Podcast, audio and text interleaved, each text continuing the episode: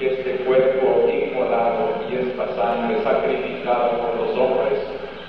nos alimente también a dar nuestro cuerpo y nuestra sangre al sufrimiento y al dolor como Cristo, no para sí, sino para dar un proceso de justicia y de paz en nuestro pueblo. Unamos pues